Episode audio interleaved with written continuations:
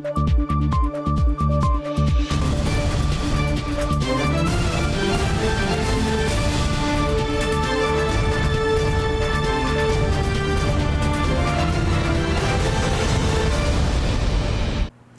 时刻带您迅速掌握潮流趋势，欢迎收看《财经趋势四点零》，我是赵廷玉。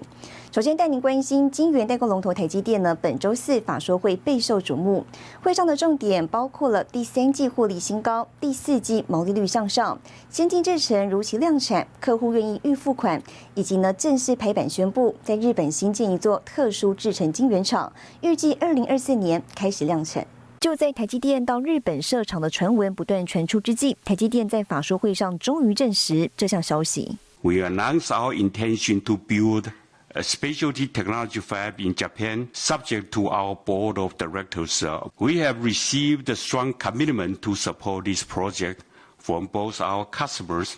and the Japanese government. This fab will utilize 22, 28 nanometer technology For semiconductor wafer fabrication. Fab construction is scheduled to begin in 2022, and production is targeted to begin in late 2024. 就在台积电持续扩大全球布局的同时，英特尔对外宣称将在二零二四年量产二纳米制程。韩国三星也放话要在二零二五年抢先台积电量产二纳米制程晶片。即便台积电不直接评论竞争对手的技术进展，但回应可说是相当有力。We are confident that we'll be very competitive. I can share with you that in our 2 nanometer technology, the density and performance will be the most competitive in 2025. We are confident that our technology leadership will be maintained. 魏哲嘉也首度揭露，二纳米时程将在二零二五年量产，而外界相当关心的三纳米进度将依原定计划在今年试产，并预计在明年下半年量产。而强化版的三纳米量产时程将落在二零二三下半年。新唐人亚太电视胡宗汉、赵廷玉台湾台北采访报道。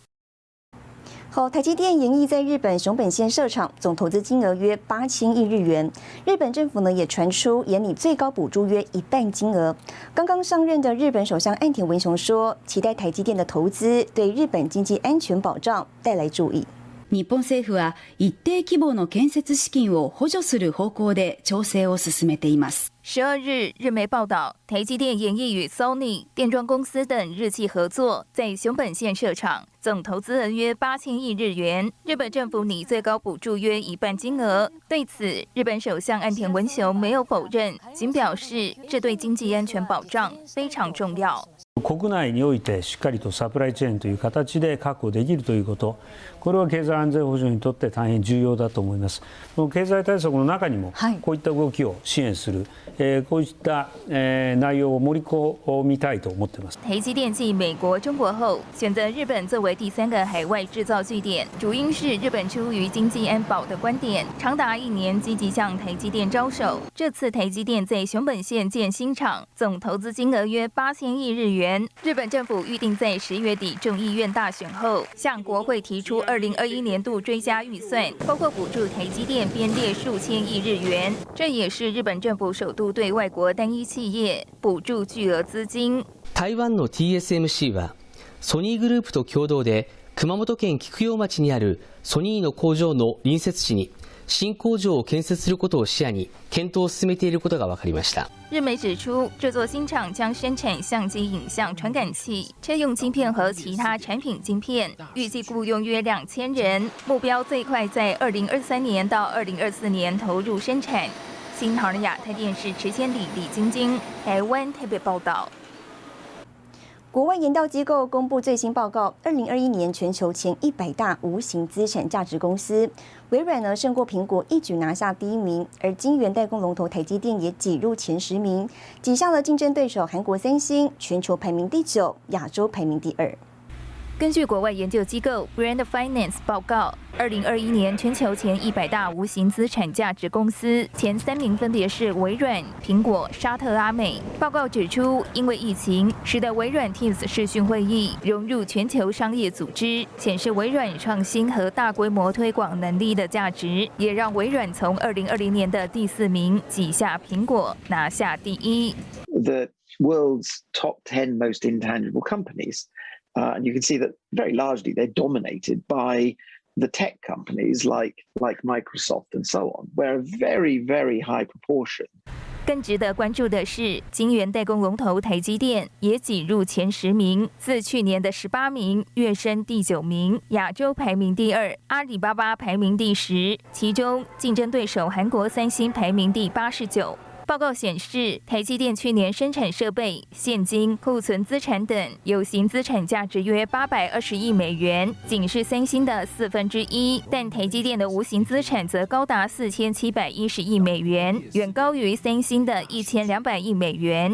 研究机构分析，无形资产的特点是无实体，包含版权、商标权、专利加在一起的知识产权、营业秘密和研发政府许可等也纳入统计。新唐亚太电视林玉堂、李晶晶综合报道。好，接着带您看到这一周的财经趋势短波。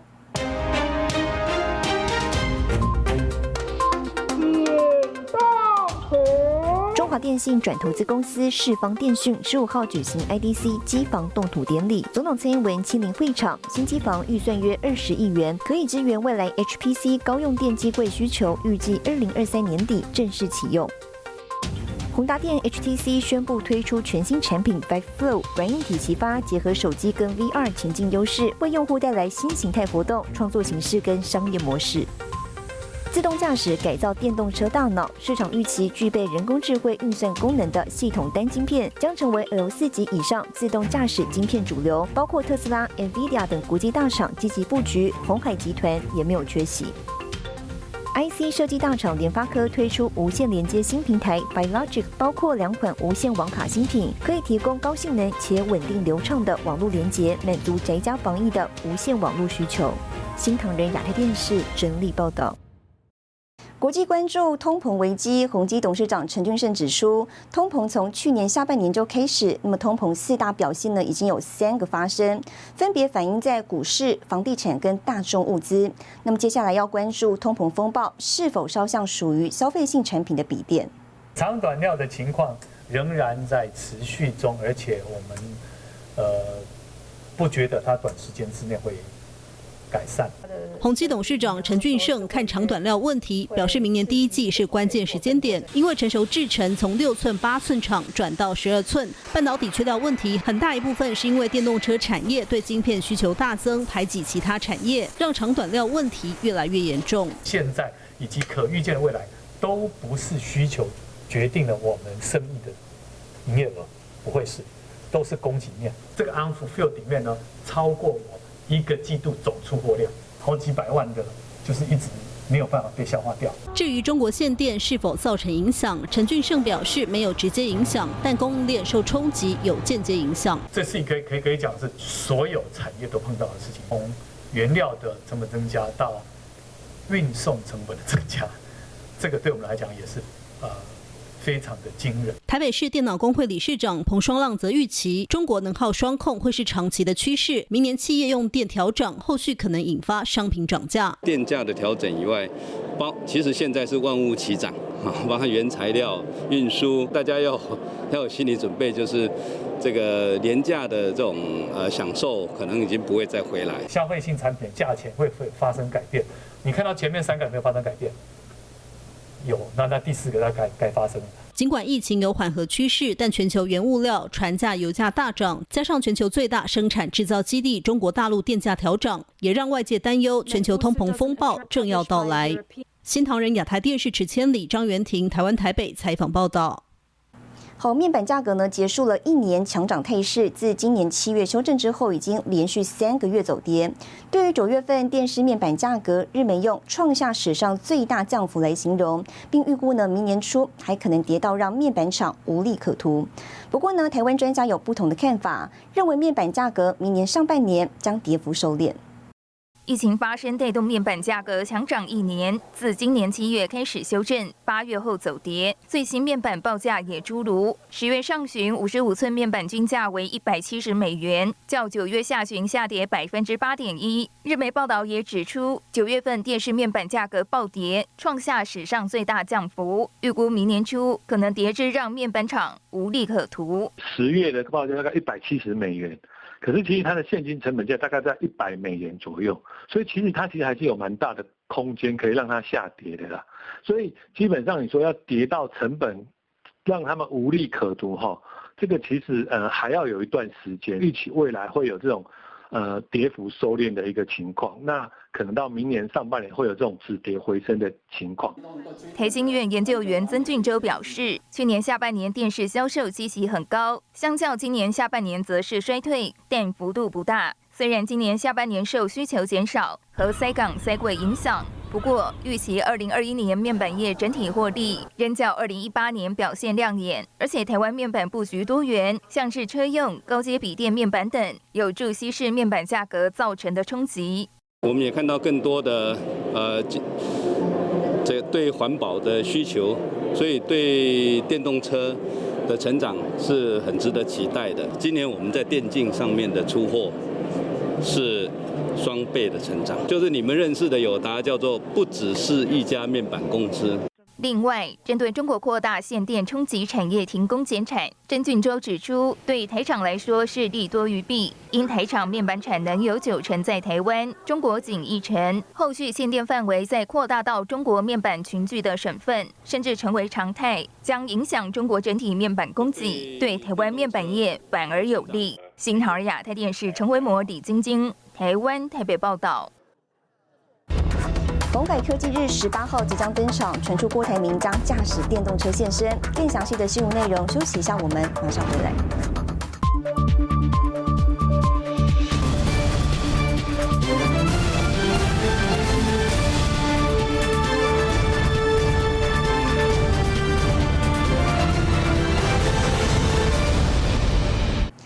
回来，近几年积极布局电动车领域的红海呢，下个礼拜一将举办第二届的红海科技日。创办人郭台铭传出，我可能会驾驶红华先进开发的电动车亲自到场参加。那么在这之前呢，红海也试出了三款电动车影像。车体流线型设计，由红海 M I H 电动车开放平台打造的一级巨和 C 级巨电动车首度曝光。还有令外界期待的电动巴士，也行驶在夜间的台北市信义区百货商圈。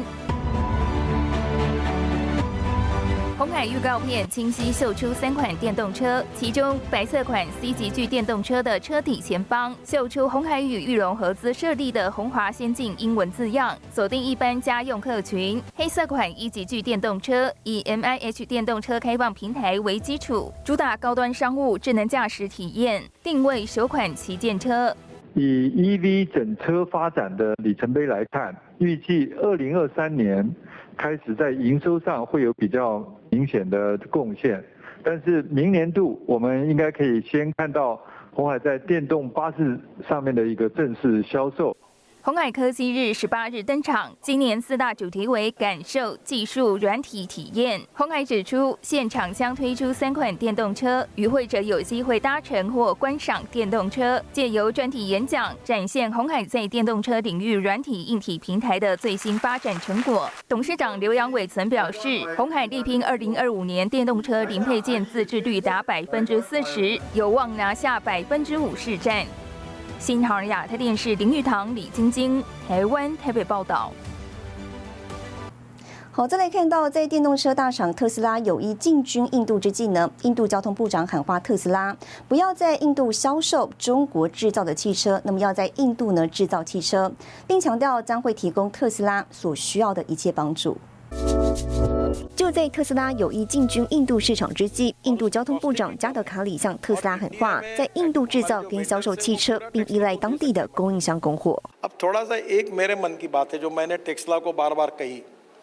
कि चाइना में बनाकर हिंदुस्तान में बेचने वाला काम मत करो यहाँ हमारे वेंडर्स हैं हमारे यहाँ बनाओ हमारे यहाँ बेचो हमारे यहाँ से एक्सपोर्ट करो 印度交通部长强调，政府将提供特斯拉进军印度所需要的一切帮助。其实，加德卡里早就说过，如果特斯拉愿意到当地生产，印度政府提供的奖励将使特斯拉的生产成本低于中国厂。而根据路透社引述的监管文件显示，特斯拉早在去年就已经在印度注册一间公司，被外界视为是进军印度的预备动作。Tesla coming to India is a very huge symbolic thing. Because the Indian government uh, wants to stress its uh, a Make in India program where it wants to invite 呃 companies from around the world to invest in India. 印度政府频频向特斯拉招手。根据路透社先前引述知情人士称，由于美中关系紧张带来的不确定性，特斯拉已经暂停在上海买地扩建工厂，并限制在中国制造的电动车在全球产量中的比例。而特斯拉在德国的超级工厂有望最快在下个月启用，开始生产电动车。新唐人亚太电视成为魔昭廷律整理报道。好，接下来带你浏览这一周的重要财经数据。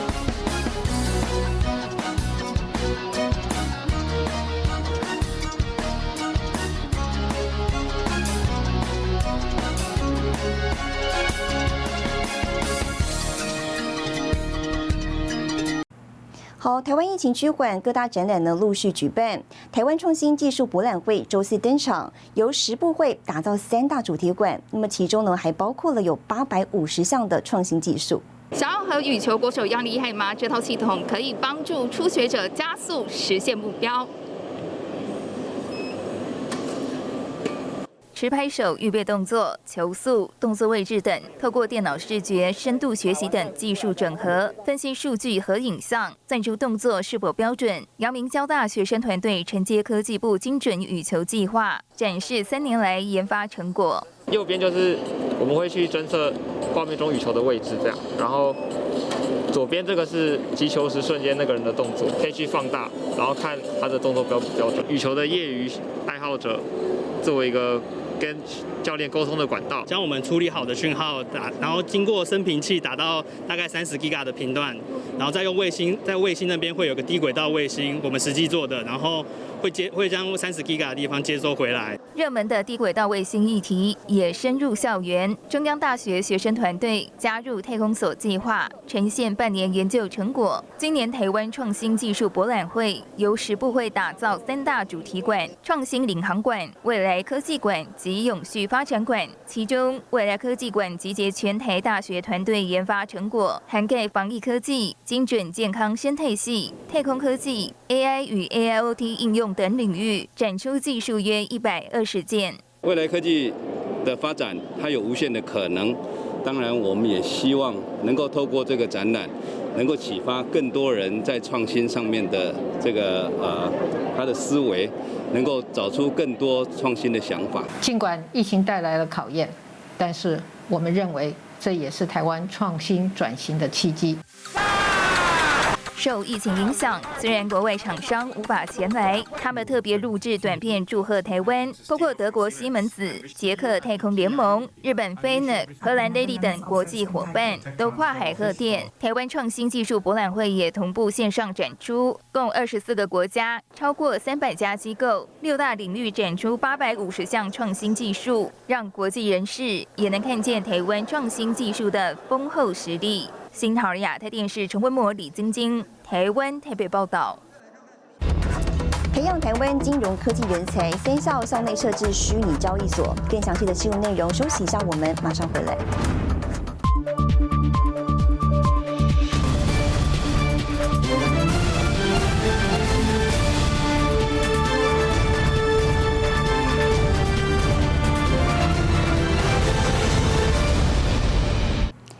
回来，宏基举行新品发表会，推出全新环保循环经济产品线。董事长陈俊盛还表示呢，今年底前，宏基集团上市柜跟 IPO 的成员就将增加到八家，明年还会进一步扩大，到达十家以上。宏基全球发布会，环保循环经济系列产品备受市场瞩目。笔电全机壳采用再生塑料制作，大量使用再生材料和可回收包装。几项抗菌系列扩大到多个产品线。涵盖抗菌笔电、显示器，甚至还推出防护外套。系统公司本身的增值，你的 value creation 是什么呢？那这一次呢，我们把它想得非常清楚，我们的防菌材质，我们的环保材质，开始这个是应该系统公司该做的事情。陈俊胜表示，宏基要将环保变成一个事业，不是为企业增加成本，而是创造价值。他指出，环保材质相关产品线目前已经出货，市场反应热烈。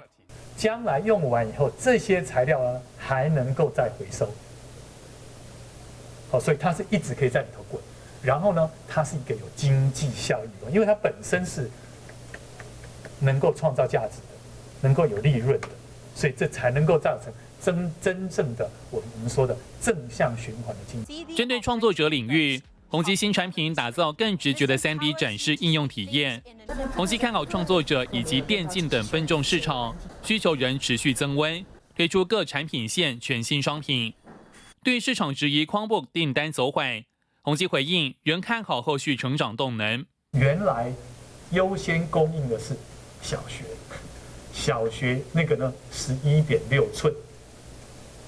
那现在小学供应的差不多，现在是中学以上。它要十十五寸的框布的成长，还会是比整个 PC 的成长要来的快速。宏基布局多重事业引擎，董事长陈俊胜指出，第三季旗下小金虎占整体营收比重大约百分之十五。今年底前，宏基会有八只小老虎，明年希望能达到双位数。新唐亚太电视只千里张元庭，台湾新北采访报道。为了推动台湾金融数位创新人才培育，台湾首座金融科技创新园区呢前进校园，串联北中南与三所大学合作，启动了数位沙河校园实证基地。未来在校园内呢，还将朝虚拟交易所、智能客服等方向发展。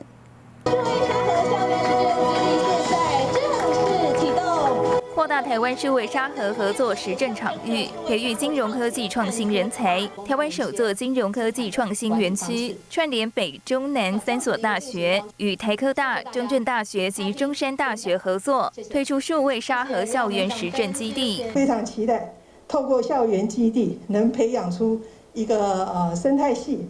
将创新概念以最小的成本发挥。最大的效益，也能够推动我们的独角兽在我们国内有 IPO 这样一个机会。那这个部分，我们需要学校的老师们、学校的同学们，呃，有更多的创新跟我们。金融界来共同来合作。三所大学在金融科技各有所长，承接不同时政主题。中正大学以高龄化为主题，探讨乐龄族场景金融服务设计。中山大学在 AI、大数据等领域已有研究，将扩大进行金融大数据策略分析。台科大则有两个实证主题：智能投资应用风险管理及智能语音与智能导购技术在网络投保的应用。透过 FinTech Space 提供的 API。然后把这个高频的资料呢及时接取进来，那透过背后的数学模型的演算，那立刻呢可以把它风险的样态呢加以呈现。将来我们建构出来的这个高频交易的模拟系统哦，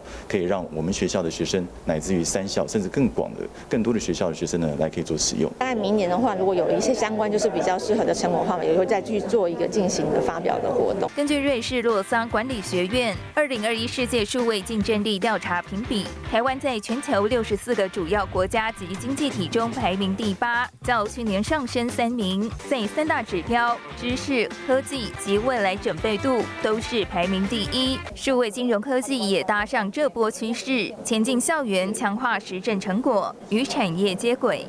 新唐人亚太电视池千里、李晶晶，台湾台北报道。好，带您看到下周有哪些重要的财经活动。